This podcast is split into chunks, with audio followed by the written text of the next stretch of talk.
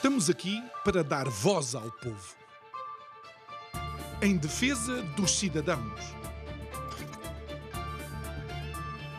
Pela dignidade humana. Todos temos deveres, mas também todos temos direitos. Será que existe justiça? Isto é o povo a falar.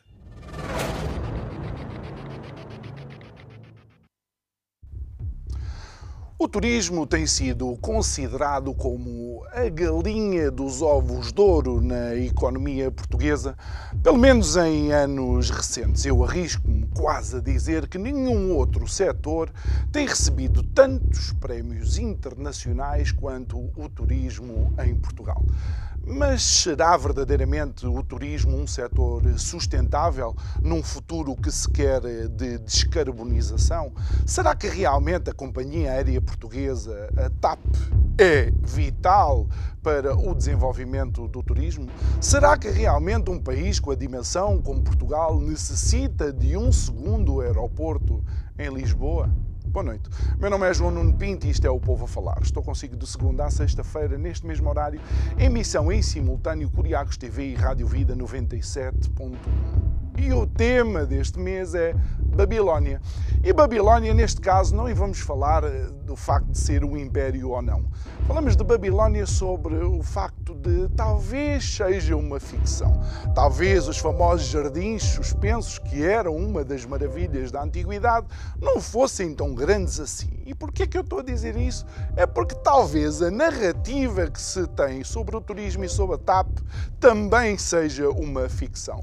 Mas voltemos aos ovos de ouro e à exígua capoeira que é o nosso país. É porque não cabem muitas galinhas aqui. E o perigo é estarmos a colocar todos os nossos ovos numa só cesta, porque depois vem uma pandemia, um confinamento ou um susto qualquer e para tudo. Bom, mas quando olhamos para os números, está aqui um paradoxo. É o paradoxo acaba por fazer desmoronar aquilo que é a narrativa oficial, a narrativa dos responsáveis políticos, a narrativa, inclusive, de alguns responsáveis pelo setor turístico. É que, por incrível que pareça, mesmo com a TAP tendo menos passageiros, o número de turistas em Portugal tem aumentado. Por incrível que pareça, mesmo Lisboa não tendo um segundo aeroporto, existe uma série série de regiões em Portugal a crescer turisticamente, mesmo com ligações aéreas uh, uh, uh, para esses sítios, ou seja, as pessoas vão para um outro aeroporto qualquer português e depois acabam por ir lá ter. A minha questão é a quem é que interessa esta narrativa? Para quem é que vai ser bom o aeroporto? Para quem é que é bom continuar a manter uma TAP que já disse que não nos, não nos devolve os 3,2 mil milhões de euros que todos nós emprestamos? Essa é que é a grande pergunta.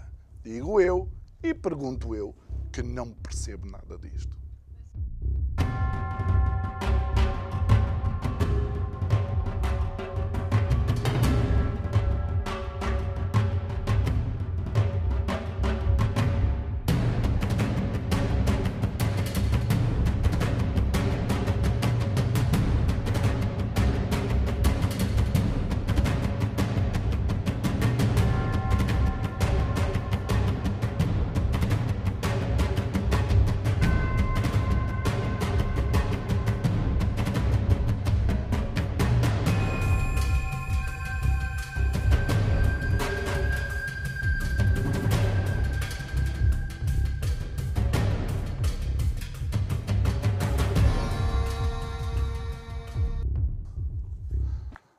Volta ao nosso, ao nosso estúdio para esta emissão de sexta-feira que vai concluir a semana. E esta sexta-feira temos uma estreia absoluta nos nossos programas. Uh, Pedro Castro, que é diretor da Sky Expert, uma empresa de uh, consultoria uh, de aviação, companhias aéreas, aeroportos e turismo. Muito boa noite, Pedro. Obrigado por estares aqui uh, connosco. Antes de mais, eu quero te agradecer, se me permites, o facto de, no primeiro contato que nós tivemos uh, através de uma rede, de uma rede social, uh, tu teres dito que já acompanhavas o programa e até um, gostavas do, uh, do formato e o trabalho que aqui fazíamos. Agradeço eu em nome de toda a equipa e também do, do canal. Um, e realmente esta história do turismo um, é uma história que tem que ser muito bem explicada e muito bem analisada. Boa noite, João. Em primeiro lugar, muito obrigado pelo convite. É um gosto estar aqui. Eh, eu estive já muitas vezes em casa a ver o programa e eu quero muito lá estar e poder falar, Olha, ter o povo bem. a falar. Uh, saudações lá em casa também. Um, eu gostava de pegar nas duas perguntas que tu fizeste hum. e aqui dar aqui um, um enquadramento. A TAP, durante muitos anos, foi uma sala de espera para políticos. A TAP foi também, durante muitos anos, uma forma de, através, por exemplo, de compra de aviões, algo que está a ser investigado agora, apenas agora, ou iniciado, eh, enfim, vão ser iniciadas investigações, uhum. isto é conhecido, a compra de aviões é uma das formas mais fáceis também de uh, se obter comissões, as uhum. chamadas comissões bastante chorudas, porque estamos a falar, obviamente, de uh, valores muitíssimo altos. E, e, eu, e já agora deixa-me acrescentar, desculpa Pedro, ser já no início, eh, quem quer que esteja a investigar, se calhar deveria também investigar a manutenção e as peças, a compra de peças. Por exemplo, e em relação aos aeroportos, é também conhecido que quando se constrói um aeroporto, só para dar um exemplo, Alcochete pode chegar aos 7 mil milhões, 10 mil milhões, fala-se, uh, são também uh, obras públicas em que há contratos há contratações, umas uhum. uh, contratações que dão jeito a muita gente e, portanto, é um meio, obviamente, também dos políticos compensarem os seus baixos salários e, portanto, terem aí um acesso a dinheiro que, de outra forma, se calhar não chegava tão obviamente. Portanto, este tipo de obras, geralmente, ele é feito com, também com essa agenda por trás, que é onde é que Uh, os, os políticos e os seus, uhum. uh, a sua corte, uh, vai ganhar. Obviamente, também temos depois todo um setor uh, de engenharia, um setor de contratação uh, que está altamente interessado em que de repente exista uh, aqui uma obra que vai beneficiar e muito esse tipo de, de indústria. Uhum. E, e, Pedro, então vamos, vamos à primeira, talvez à primeira questão que é que turismo é este que nos andam a vender, não só em Portugal, mas um pouco por, por todo o mundo? É que os folhetos de facto são chamativos, mas por vezes a realidade do local difere daquilo que nós vemos. Sim, e até selecionámos aqui duas imagens para, para, para demonstrar isso. Um, na verdade, eu, eu, defino o turismo um pouco como a vitamina. Hum.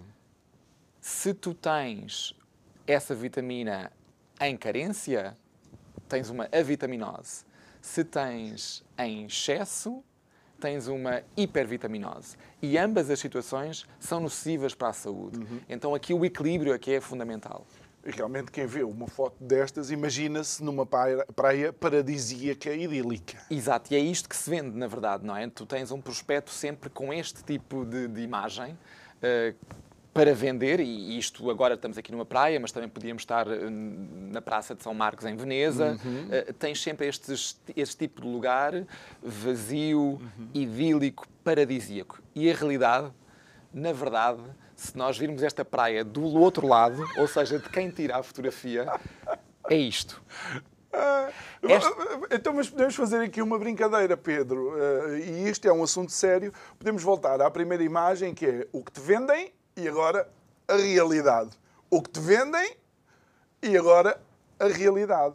E, e, é isto que, no fundo, tem sido o turismo e, e, o aumento das viagens turísticas um pouco por todo o mundo.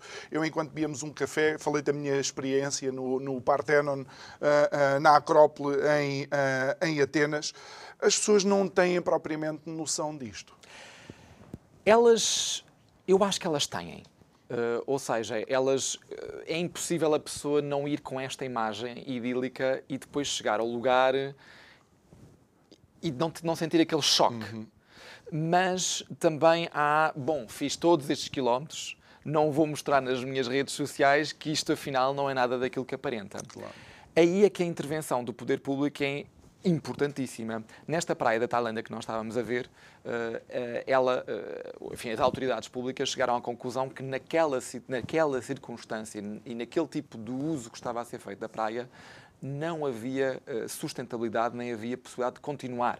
E, portanto, fecharam a praia durante quatro anos. Ah. Aquela praia teve interdita, interdita, durante quatro anos ao público. Portanto, por mais que as pessoas entre 2018 e 2022 fossem com aquela praia na cabeça para a Tailândia, não ela podiam. Não, podiam, não podiam visitar aquela praia. E temos visto este tipo de iniciativas, uh, a mais recente talvez seja assim mais uh, espampanante, a de Machu Picchu, Uhum. Eu, eu, creio, e antes de irmos a Machu Picchu, eu creio que temos um slide que demonstra que houve benefícios deste, uh, deste espaço de tempo em que a praia na Tailândia pôde descansar, verdade? Absolutamente, uhum. absolutamente. Ou seja, nós conseguimos recuperar depois uh, a, a paisagem natural. Quando nós vamos a este tipo de paisagens, nós vamos também para ver a, natureza, não é? E não uhum. faz parte da natureza ver a praia cheia de ates ou sem peixes, sem corais, os corais destruídos. Portanto, estes quatro anos, e isto prova que de facto há aqui um ciclo que é possível. Uh, o segredo está como é que nós equilibramos uhum. uh, no turismo o ciclo sem o interrompermos. O que é que eu quero dizer com isto? Como é que nós continuamos a permitir as pessoas a visitarem a praia? Uhum com regras. Mas porquê é que visitamos sempre os mesmos sítios? Essa é que é a questão. É que provavelmente também haverá outros locais. Eh, se calhar estamos a vender aquele que é mais fácil de vender, será? Olha, às vezes eu digo ainda bem. Uh, ainda bem porquê? Porque a, a Tailândia, não tenho dúvida, tem provavelmente centenas destas praias. Uhum. E é importante que as pessoas não vão a todas essas praias. Eu sei que cada turista diz sempre, ah, eu quero ir aos sítios onde os turistas não vão. Mas há talvez também uma razão para esses sítios continuarem a ser sítios excluídos de turismo. Por aquela razão que eu estava a dizer. O turismo tem um ponto, uh, digamos, ali uma ponta em que ou fica uma hipervitaminose Exatamente. ou fica uma avitaminose. E nós temos que ter este ponto muito, uh, muito consciente. E, e isto faz parte da função do poder público. Porque o agente económico, o hoteleiro, o restaurante, a companhia aérea, eles querem ir à, à grande, não é? Portanto, claro. eles, estão, eles estão interessados no lucro, eles estão interessados na exploração económica, mercantil, de tudo aquilo que puder ser explorado. O poder público está aqui não para ceder a qualquer hum, desejo uhum. uh, desse agente económico, mas está aqui um pouco para equilibrar para, para regular, até porque. Regular. Uh, por, é a palavra certa. Por mais, por mais que tu queiras, a sobreexploração do que quer que seja tem sempre maus resultados e temos uma história mais do que repleta de situações dessas. Mas estavas a falar então de, de, do Peru e de Machu Picchu, que é também um dos slides que nós temos. Sim, esse, esse caso é um caso, enfim, me parece icónico. Porquê? Porque toda a gente tem a imagem uh, Machu Picchu, as ruínas, uhum. uh, o próprio mistério, não é? Uma cidade que esteve coberta por florestas até 1920, que foi descoberta e depois por um arqueólogo e limpa. Este, um, até no próprio interesse de quem visita, no próprio interesse de quem visita, o Peru, portanto, a, a, a, entidade pública, decidiu limitar o número de visitantes a um número que lhe parece razoável, sustentável uhum. para o espaço. E isto enfureceu, até entendo a parte dos comerciantes, não é? Os comerciantes, lá está, é o agente económico que quer aquilo explorar aquilo ao máximo. Mas enfureceu os turistas. E isto choca-me porquê? Porque nós devemos ser, enquanto turistas, os primeiros interessados em poder visitar um local na, com aquela imagem que nós temos e que nos faz atravessar oceanos para chegar a ele. E esta medida foi claramente também pensada para o turista. Para ele, quando lá chega, encontrar aquilo, um pouco daquilo que faz parte do seu imaginário. Mas a frustração da pessoa que lá chega, que não sabe, eventualmente, que existe uma limitação e que não tem o bilhete, para entrar no Machu Picchu, talvez isto seja uma razão, egoisticamente, para ele, que vale mais do que a proteção do, do território. E, mais uma vez, aqui a intervenção do poder público é fundamental. É dizer, tanto ao agente económico como ao turista, que este ponto de equilíbrio é para ser respeitado. E ele não se faz criando. Eu até na altura escrevi um artigo que é: bom, porque não construir uma segunda Machu Picchu? É? Nós já estamos habituados que em Vegas existe Ai, quase as réplicas de tudo. De não é? tudo. Por que não criar uma réplica, não em Las Vegas, mas ali mesmo ao lado? Uhum. Não é? E até no Instagram isto uh, nem se nota a diferença. Portanto, não é, não, não se faz isso. Claro. Porque nós temos de ter consciência que há determinadas coisas que têm um limite. Uhum. E que esse limite ultrapassado ele não, não, é saudável. Não crees que o, o, o, turismo, de alguma forma, começa a ter necessidade, ou tem necessidade de também ter sentido de preservação. Ou seja, hum, é possível ter um fluxo turístico tão grande que destrói completamente a experiência em si.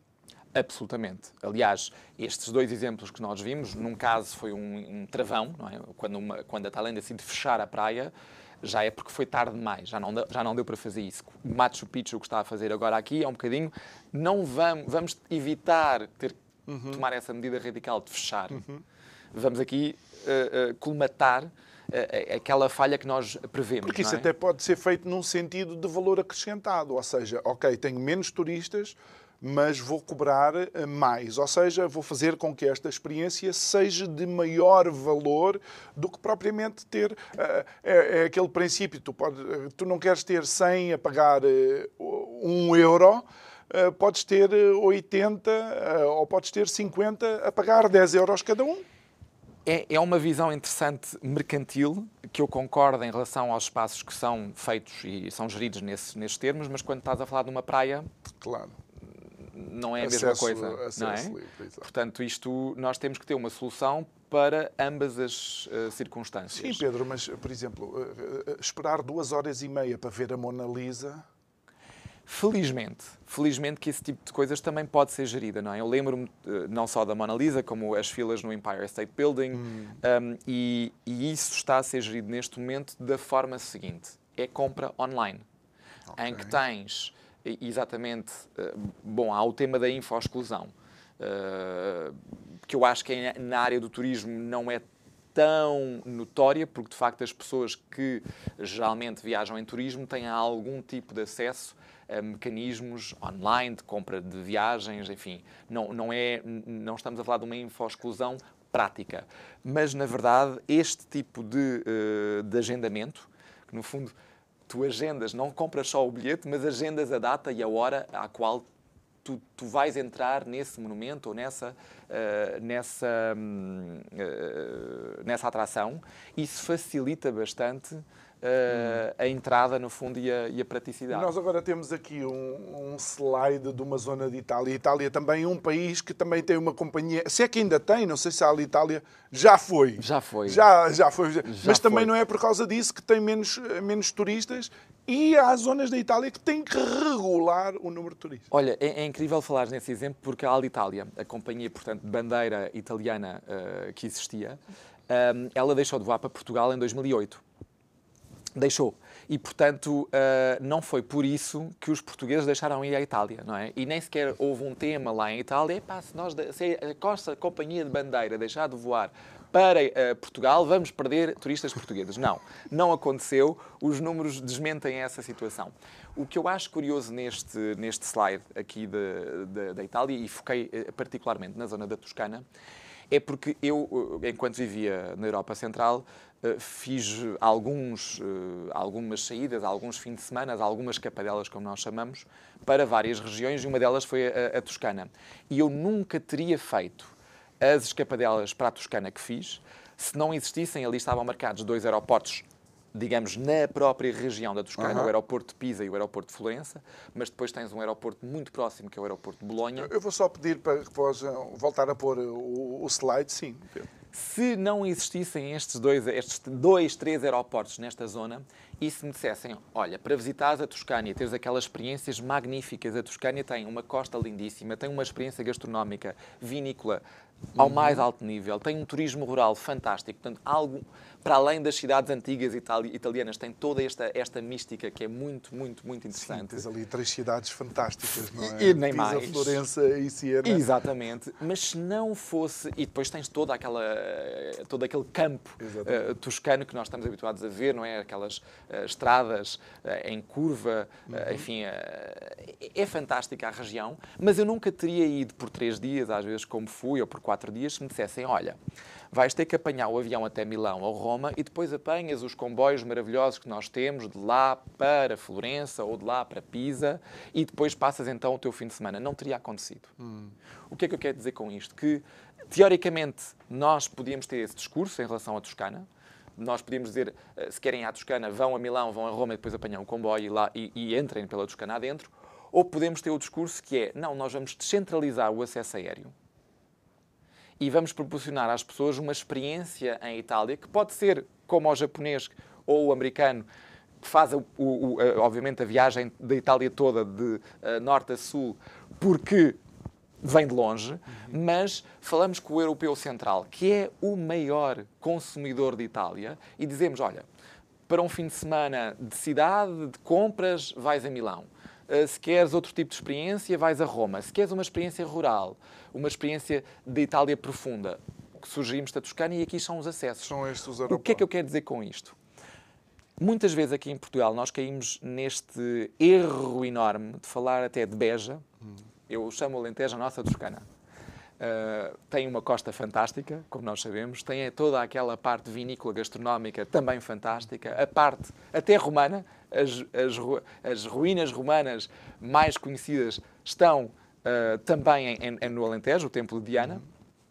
E, portanto, se nós garantirmos um acesso diferenciado a várias regiões de Portugal, o nosso maior público, que é o público europeu que nos viaja, que, que nos uh, visita e que viaja para cá, ele vai passar a ter acesso a outras experiências mas, importantes. Mas, mas, porquê, mas porquê que somos tão centralistas? Há um centralismo brutal, mas Porquê? Não tenho resposta a essa pergunta, tenho é soluções. Pronto. Uh, e, portanto, eu não, não consigo perceber... E através das experiências de, de outros, não é? Exatamente, é? é que nós não estamos aqui a inventar a roda, não é? Porque eu, teoricamente, também podia dizer, olhem, eh, se nós... Eh, e até há um país que fez isto, a Bélgica tem um aeroporto principal, que é o aeroporto de Bruxelas, chegas lá abaixo, na estação de comboios do aeroporto, e depois de lá segues para vários pontos do país. Uh, teoricamente, nós podíamos até ter um aeroporto central em Portugal, em que a pessoa chegava e depois ia para o Algarve, por exemplo, através de comboio. Um, mas isto não era competitivo. Não é? Nós temos o turismo que temos no Algarve porque temos lá um aeroporto. Exatamente. E se nós disséssemos aos turistas que gostariam de visitar o Algarve, olha, a solução para visitar o Algarve é ir a Lisboa e depois apanhares um comboio, isto não teria funcionado na mesma, na mesma medida. É, e ainda que o comboio só durasse uma hora. E, exatamente. É o adicionar de, exatamente. é a não facilitação. E é, sobretudo, um ponto que nós temos de ter muito, muito presente. É que, para o turista, ele olha para Portugal como, olha, olha, este ano estou a pensar em para Portugal, Espanha, Grécia, uh, Itália, Canárias. Isto são tudo destinos relativamente parecidos numa certa ótica. E depois começa a história de o preço, a disponibilidade, as datas, a facilidade do acesso. Isto tudo são elementos de peso. Porque se nós vamos dizer, e, mais uma vez eu, eu, vou até pensar na minha própria experiência quando eu vivia na Europa Central, que era, às vezes chegava aqueles meses em que eu já estava farto de neve, de frio, e dizia, eu quero, preciso de sol e um bocadinho de praia, e era relativamente indiferente qual a praia, qual o destino, desde que fosse enfim, numa distância mais ou menos semelhante em termos de horas de voo, um preço razoável e tivesse ali à mão de semear. Portanto, isto são tudo fatores que nós temos que contabilizar quando nós proporcionamos os Sim, acessos. Porque, porque é sempre um, um, um stress adicional e, e, o ir buscar a mala e pegar na mala e entrar num outro meio de transporte e procurar onde é que qual é o meu bilhete, qual é o meu, qual é o meu lugar. Uh, no fundo, nós queremos que uh, quem, quem usa o avião quer chegar ao avião e agora praticamente já começa a viver a experiência. Assim que sai do aeroporto ou quando se vai a caminho já do hotel, já se começa a viver a experiência de estar no sítio onde queremos, é isso? Absolutamente. E também há um, há, um, há um fator muito a ter em conta, que é, eu falava há pouco que os, a maior parte dos turistas que nos visitam são europeus. E um, isto significa também que, em termos de duração de estadia, nós temos aqui uma média na área de Lisboa, por exemplo, de cerca de 2 dias e 60. Enfim, uhum. isto é uma divisão, obviamente, matemática. Uh, e ter em consideração que o turismo mudou bastante, ou seja, eh, nós ainda vemos, por exemplo, no Algarve, uma, um tempo de estadia mais prolongado pelo tipo de férias que a pessoa faz lá ou na Madeira. Mas no resto do território, nós vemos estadias curtas. O tempo médio de estadia de um turista internacional é muito curto. E, portanto, ele não tem nesses dois dias e 60 ou dois dias e 80, não tem como encaixar Uh, mais do que um voo de duas horas e meia, três horas, que okay. é o caso de vários acessos da Europa Central para Portugal. Portanto, já temos aqui um, um, uma horinha a mais, quase, do que outros, outras cidades, como Barcelona, por exemplo, que compete, obviamente, neste tipo de, de turismo com, com Lisboa. Portanto, nós não podemos dar ainda o acréscimo de, ah, e depois, quando chegares a Lisboa, para chegares não sei onde, tens ainda que fazer isto e aquilo. Nós temos que criar este acesso consoante aquilo que nos é pedido. E aquilo que eu vejo muito acontecer do nosso lado é: não, vamos arranjar maneira de, de fazer com que as pessoas fiquem mais tempo. Isto é o approach errado. Esta perspectiva de eu vou tentar mudar. Parece-me aquelas. Eh, eu tive uma amiga minha que se casou e divorciou-se logo a seguir porque ela pensava que com o casamento. É bom para começar a história. É, não é? é? Que, que, com o casamento o marido ia mudar. Eu disse, mas oh, não vou dizer o nome dela, coitada, mas disse, mas que ilusão é essa? Isto não se muda. Até porque é contrário àquilo que é a realidade das sociedades atualmente. Sim. Somos queremos as experiências, eh, agora tenho tempo, consigo, quero estar lá dois dias, depois quero ir a outro lado qualquer, ou quero voltar para casa, ou quero ir trabalhar. Eh, portanto, o, o tentar forçar a pessoa a ficar mais tempo parece de facto o approach errado. Sim, e até eh, nós somos mais ou menos da mesma geração e eu acho que nós nos lembramos que antigamente tínhamos aquelas férias de verão. Exatamente. E era aí que nós Os íamos três viajar, meses. Não é? é? Esta coisa de dizer, ah, vou agora a Paris um fim de semana prolongado e depois para o mês Parecia... que vem vou à Madeira e depois... Isto não existia, não é? Uhum. Até porque as passagens aéreas eram muito caras, vivíamos numa época de protecionismo, portanto não havia Exatamente. a desregulação uh, aérea. E, e o trabalho que era comprar uma passagem aérea, ora em 30 segundos, se for preciso, compramos uma. Nem mais. Portanto, tudo isto acabou por facilitar este, hum, esta, esta forma de viver o turismo que é vou fazer férias curtas, uh, quer experiências, quero diferente, ou seja, uma vez uh, vou fazer ski, outra vez vou fazer compras, outra vez vou visitar templos, outra vez vou para a praia, não é? E, e esta diversidade é aquilo que as pessoas procuram. Associado a isto tem que estar o acesso, o acesso fácil. E daí, por exemplo, se alguém pensar, eu vou ter uma experiência, quero ter uma experiência, uma experiência toscana, ou seja, eu vou pôr aqui a experiência gastronómica, o turismo rural, uhum. a experiência vinícola, a experiência, digamos, daquelas aldeias perdidas de pedra. Eu posso ter isso em várias partes do mundo, em várias partes da Europa. Se calhar, neste momento, está tudo muito concentrado na Toscana, porque é o acesso fácil, é o acesso imediato que corresponda àquilo que as pessoas procuram. E eu tenho a certeza, se nós criássemos isso, também replicássemos isso noutras partes, obviamente que isso também aconteceria. E, e, e, falando de, de, acesso e de como chegar, eu tenho que dizer que foi algo que me, que me surpreendeu, foi a, a TAP apresentar lucros. Bom, a TAP ser notícia de que apresentou, uh, apresentou lucros. E, e, e, obviamente, logo os responsáveis políticos a falarem em lucros extraordinários, uma coisa nunca, nunca vista antes, uh, até que uh, deparei-me com uma simples análise tua para esses números que a TAP apresentou e que me fez pensar duas ou três vezes. É verdade. O, o fantástico nesses números, para além de, obviamente, ser, enfim, ótimo uh, a dar lucros, porque temos lá o nosso dinheiro envolvido, não é? Uh, o nosso dinheiro de cada contribuinte e perdemos muitas coisas noutros setores de nosso desenvolvimento do país para, estar, uh... para esse dinheiro ir para canalizado para essa, esse fim específico. Então, volto a dizer, esse lucro sabe ainda melhor quando nós percebemos que a TAP transportou menos passageiros, tem menos aviões e, portanto, isto, esta combinação de menos dar mais, significa que há aqui uma nova noção, uma nova forma de querer gerir e estar.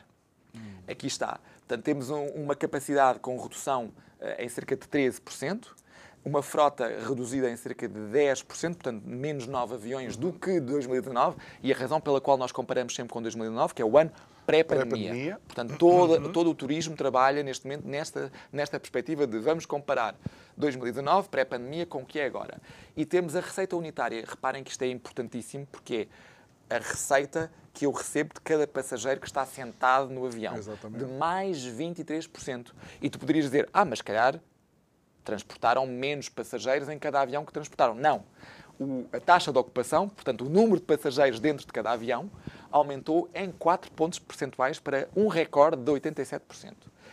Isto como petróleo mais caro, é? nós estamos uh, uh, com uma matéria-prima que é dos custos mais, uh, digamos, pesados para uma companhia aérea e com uma despesa de pessoal mais reduzida. O que é que isto nota bastante?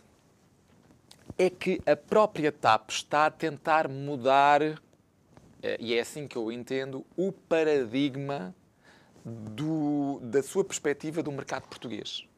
Só do mercado português é que eu, é, é, e desculpa Pedro, é, uma das ideias que eu tenho da TAP é que a TAP não sabe o que é que quer ser. É verdade, a TAP não sabe o que é que quer ser eh, e nós deveríamos saber nesta altura o que é que a TAP não precisa de ser. que é aquele eh, sonho de sermos um hub e termos aqui em Lisboa pessoas a passarem, digamos, ai, uh, dos Estados Unidos para Nápoles, ou dos Estados Unidos, ou do Brasil para Copenhaga. E vai ser pior. Por Lisboa. O aumento da fuel efficiency vai ser pior. Menos vezes vai ser necessário vir aqui. A, a, a TAP aí, quando está a competir nesse tipo de, de, mercado, ela tem que ter uma escala enorme, porque estes, este tipo de negócio precisa de escala. E, e quem, quem tem a escala uh, tem frotas gigantes uhum. e, portanto, consegue uh, uma receita unitária, com uma receita unitária relativamente baixa, competir ferozmente. A TAP não tem essa envergadura, nem deveria sequer pensar ter. Claro. Uh, e, portanto, o que se verificou até recentemente foi uma aposta muito grande nesse tipo de tráfego, que implica o quê? Implica jogar com tarifa. Hum. Portanto, quando eu quero transportar um passageiro de Nova York para Roma via Lisboa, em vez de ele ir via Londres, via Paris, via Frankfurt, via Madrid, via Zurique ou voo direto, uhum. eu tenho que entrar aqui numa competição de preço que eu não tenho estofo. Eu, TAP, não tenho estofo para entrar nesta competição de preço, mas de concorrência, peço desculpa, a competição, isto tem uma transição quase literal, não tenho esse estofo para fazer face a essa concorrência. E então tem que vender tarifas a 200 euros, a 300 euros, uh, para poder atrair esse tal passageiro. E ao passageiro que efetivamente quer viajar para Lisboa, esse eu vou penalizá-lo. Em vez de estar a beneficiá-lo, esse eu vou penalizá-lo. É aquele famoso exemplo que o Rui Rio deu, inclusive na entrevista que deu que falar na altura das eleições, que é o vou, vou, vou para São Francisco. Exatamente, uhum. para São Francisco. E isto não tem sentido. E não tem sentido, sobretudo, num país em que claramente existe uma enorme procura, tanto dos mercados externos como do próprio mercado interno. Mas olha, um dos grandes desafios também para entender estes lucros uh, da, da TAP tem a ver com algo que se calhar poucos passageiros uh, sabem. Se não voaram na TAP, por exemplo, a Europa nos últimos meses, uh, não sabem que aquelas comidinhas e coisa agora é tudo pago. Eh, estamos a assistir eh, a uma, e peço desculpa, mas isto é uma Ryanairização da TAP. Olha, em relação a isso, eu até desafio ao uh, Pedro Nuno Santos, o nosso Ministro das Infraestruturas, nos explicar como é que os contratos com a Compal e com a Sagres eram antes uh -huh.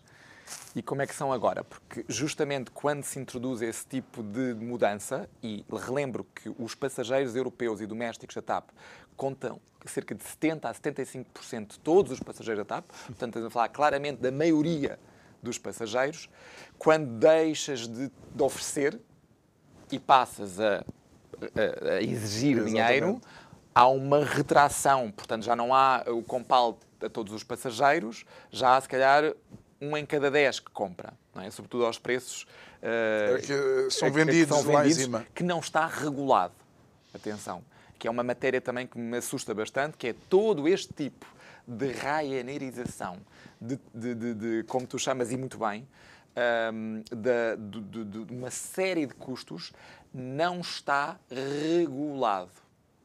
O que significa que, por exemplo, no caso de alguns reguladores europeus, italiano e espanhol, já multaram algumas dessas companhias pelo excesso que cobram e por determinadas cobranças que fazem aos passageiros para proteger os direitos dos passageiros. E, e, e, e, e deixa-me já aproveitar para ir a talho de foice, porque se, por um lado, os lucros foram uma boa notícia, por outro, a TAP foi a única companhia aérea americana a ser multada pelo regulador americano por não devolver o dinheiro aos passageiros por viagens não efetuadas. E sabes, a TAP só voou para cinco destinos nos Estados Unidos. E conseguimos, mesmo assim, meter o, o, o pé na poça. Isso por um lado, e por outro lado é. E então, e daqui em que nós voamos para 90? Onde é que está o regulador europeu a fazer alguma coisa? Não é o europeu, é o daqui mesmo. A ANAC? a ANAC. Esta é uma responsabilidade da ANAC. A ANAC, inclusivamente, que ao início é ela vergonha. concordou é, com a distribuição de, eh, imediata de vouchers. Portanto, Hum. ao início a TAP optou por uma via, que era de- que é uma via que eu entendo, enquanto companhia aérea, é conveniente tu poderes não devolver o dinheiro, mas devolver em voucher de consumo. Para que a pessoa, numa fase subsequente, possa voltar possam a... eh, voltar a usar. E a ANAC aprovou na altura isto ser o único meio exclusivo de reembolso. Mas, ó Pedro, está mal?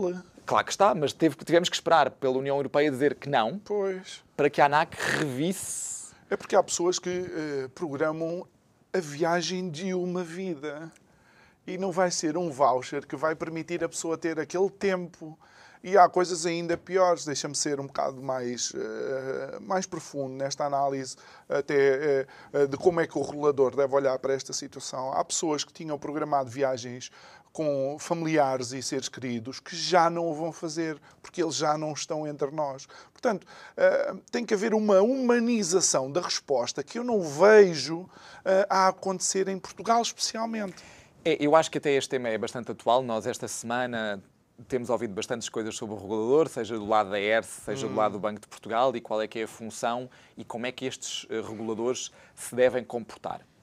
Na teoria, um regulador está feito para este equilíbrio de forças que nós estávamos também aqui há pouco a falar em relação ao turismo, em relação à, à- à questão da, da, da paisagem da praia.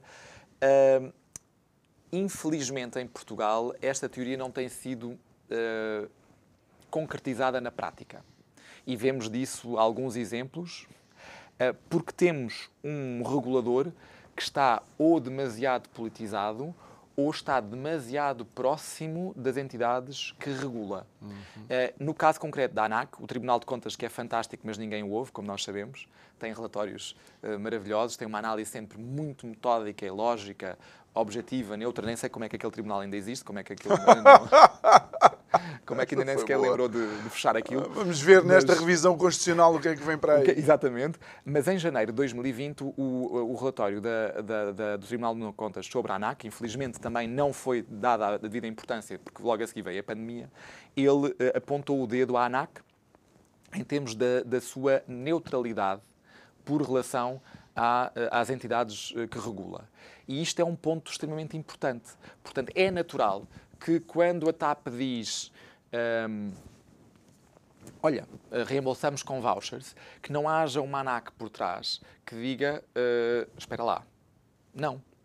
Isso pode ser uma opção, até pode ser incentivada. Muitas vezes a opção do voucher é incentivada por eh, damos-te mais 20%, por exemplo, do valor, mas é uma opção. E eu acho que é quase uma vergonha nacional nós precisarmos de ter, e felizmente que temos, uma União Europeia, uma Comissão que diz desculpem lá, mas as regras são estas. E, portanto, é isto que nós vamos aplicar. E não há, não há escolha possível, não é? Mas se não fosse isso, nós estaríamos aqui um pouco Mas perdidos. É, é estranho e eu não percebo como é que o setor funciona, porque eu recordo-me uma vez hum, havia greve dos controladores de tráfego aéreo aqui. Uh, eu estava a, a algures uh, em Inglaterra, não sei se Londres, se, se, Manchester. Um, o voo não se realizou imediatamente, pediram-me uma conta bancária para depositar o valor. É, eu acho que é, é, esse o tema. É, em países onde a regulação funciona muito bem, e isto é uma característica muito própria do, do, do esquema anglo-saxónico, uh, portanto, o regulador funciona muito bem nos Estados Unidos e funciona muito bem uh, na Grã-Bretanha, é, é, porque há muita liberdade económica, sim, nestes países há de facto essa liberdade económica, mas há uma regulação Uh, não é? Aquela expressão by the book, uhum. ela é em inglês e vem e, desses e é países. Por isso que a TAP levou as palmadas que levou claro, lá nos Estados Unidos. Claro, mas repara, quando a comunicação social pega nisto, ela não pega. Então, mas espera lá, vamos lá perguntar à ANAC, que é o correspondente à DOT. Se calhar não sabe, não investiga, estão preocupados em fazer manchetes. E, e, menos em fazer o trabalho de escrutínio, não? Eu acho que dava uma manchete muito maior de dizer uh, a ANAC deveria ter feito isso e não fez. A ANAC deveria ter multado em tanto e não. Mesmo esta questão agora da, da programação dos voos da TAP e, e, que nós vimos no verão e que nós vimos, uh, uh, estamos a ver agora, não é? A dizerem que, uh, os tripulantes vão ficar em, em, em, paternidade ou em maternidade e, e vão ficar doentes. Enfim, isto faz parte. Uma greve não faz parte, digamos, do, do, do, que é previsível numa empresa. Mas este tipo de flutuações, de, enfim, pessoas que não querem mais ser aquele, eh, eh, de exercer aquela função ou, ou que têm alguma limitação. Isto faz parte do que é a previsão e a programação de uma companhia aérea. Portanto, é natural que a companhia aérea queira programar muitos, muitos, muitos, muitos voos, porque ela já está a vendê-los. Uh, tu já estás a comprar, se calhar, um, um avião ou um voo uh, que, não se, que a TAP já sabe que não vai realizar. Uhum mas no entanto já, já estás a dar dinheiro, não é? Já, eh, já estás parece a dar aquele, liquidez. Parece aquele princípio dos overbookings dos hotéis, não é? Nem mais. Ou dos aviões, por assim dizer, uhum. não é? Uh, ou seja, tu tens de ter aqui um regulador a dizer assim, meus amigos, expliquem-me lá a programação, deixem-me ver o que, é que está, o que é que vocês estão a planear, porque o regulador não quer que vocês, obviamente, quer-vos dar essa liberdade de planearem o que quiserem, mas isto tem que ser realizável. Não pode ser uh, na véspera que de repente se dão conta que há grávidas, que há uh, licenças de paternidade, que há uh, pessoal doente, num, enfim, num, num ciclo normal, e que isto sirva de justificação. Porque então o que estão a fazer é programar voos que progressionalmente não são realizáveis e ao mesmo, ao mesmo tempo estão a fazê-lo, provavelmente por uma necessidade de liquidez. Mas olha, eh, eh, Pedro, um, um dos grandes, eh, uma das grandes revelações deste período de recuperação do turismo, porque o turismo está em recuperação, e existem já números que ultrapassam a pré-pandemia, é que não está nada umbilicalmente ligado nem à TAP nem ao aeroporto de Lisboa, ou um segundo aeroporto de Lisboa. É, é, esse é um excelente ponto e, e aliás, uh, é um dos meus preferidos, porque uh, nós fizemos essa associação uh, para justificar o investimento na TAP, uhum. fizemos ou fazemos essa associação também para justificar a construção de um segundo aeroporto. Um, ehm, e neste momento o que nós estamos não é a recuperar, nós estamos a crescer como nunca crescemos. Hum. E estamos a, estamos a crescer em pontos que são essenciais. Eu, eu, gostava de dizer lá em casa que há várias formas de, uh, de medir, digamos, o, o, o, sucesso do turismo. E, e, uma dessas formas tem a ver com o tipo de receita que se obtém.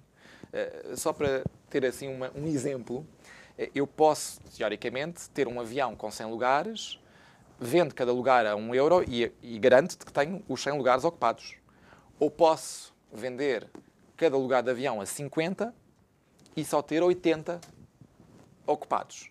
E estou a ganhar mais. Uhum. Portanto, no turismo, eh, isto passa-se muito neste sentido. É o valor acrescentado. acrescentado. E durante muito tempo nós vendemos um país barato. E isso sai caro. É?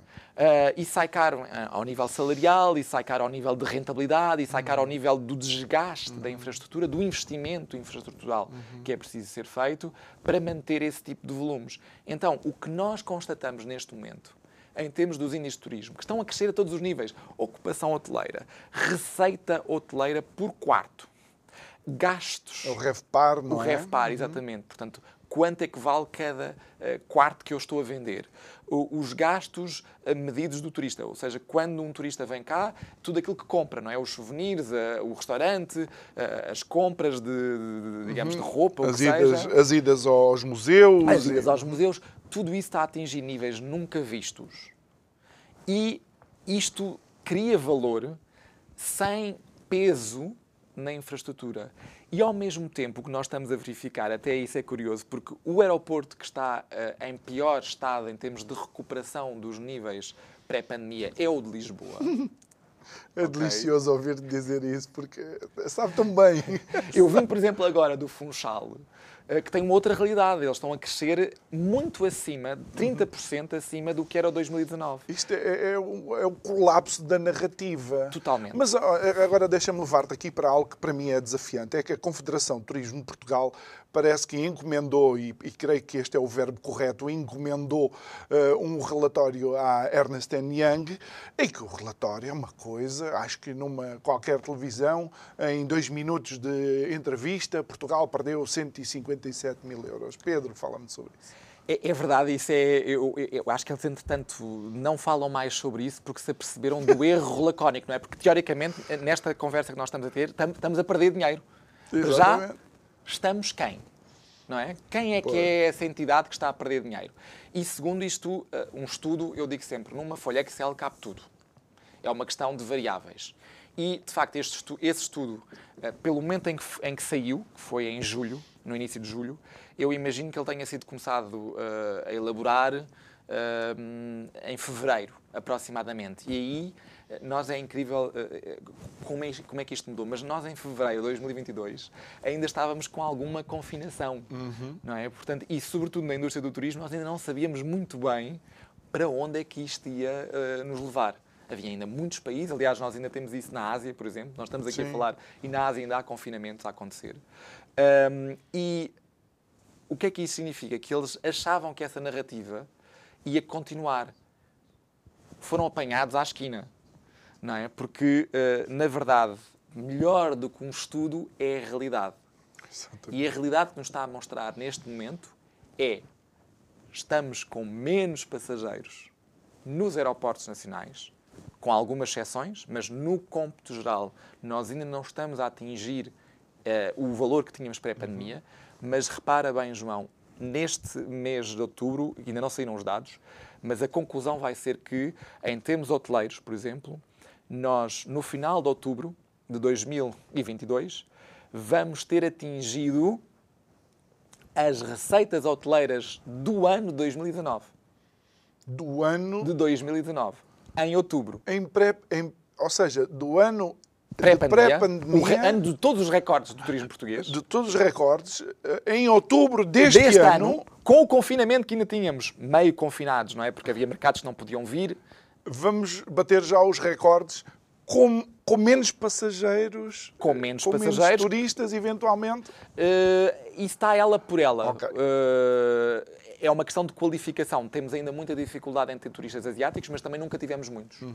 Tivemos uma invasão, devemos dizer assim, de um ponto de vista positivo, uh, uh, não querendo ser discriminatório, mas tivemos uma invasão muito grande de turistas americanos este, este verão. Uhum. Todos os países na Europa tiveram, não foi um exclusivo português, e foi ligado à taxa cambial. Uhum. Portanto, isto é conhecido. Quando o, o, o dólar está muito caro por relação ao euro, todos os americanos vêm. Quando é ao contrário, todos os europeus vão para lá. Portanto, um é... bocado, estávamos um bocado assim também em relação aos brasileiros e acho que os chineses já começavam a ser dos mais gastadores em Portugal. E, e exatamente. Portanto, tínhamos esse fator que não eram muitos, muitos, mas depois em termos de receita Exatamente. Eh, faziam muita diferença. Uh, isto para dizer o quê? Portanto, nós estamos aqui com uma outra qualificação, mas o que é importante, eu, eu acho que em turismo não é tão importante saber se o turista é, é, é chinês, japonês ou americano. O importante uhum. é que uhum. no final dos dias, no final do dia, nós tenhamos conseguido uh, o, o, aquilo a que nos propusemos, não é? o objetivo uh, a que nos propusemos. E isto, de facto, está a acontecer. E está a acontecer, ou seja, nós ainda não estamos aqui a contabilizar o mês de novembro, que é o mês do Web Summit, no caso de Lisboa em particular, Uh, o dezembro. E o dezembro. Muito bem. Uh, Pedro Castro, muito obrigado por ter estado connosco. Uma pergunta muito rápida. Precisamos mesmo de um novo aeroporto e de uma TAP para o turismo funcionar? Sim ou não? Não.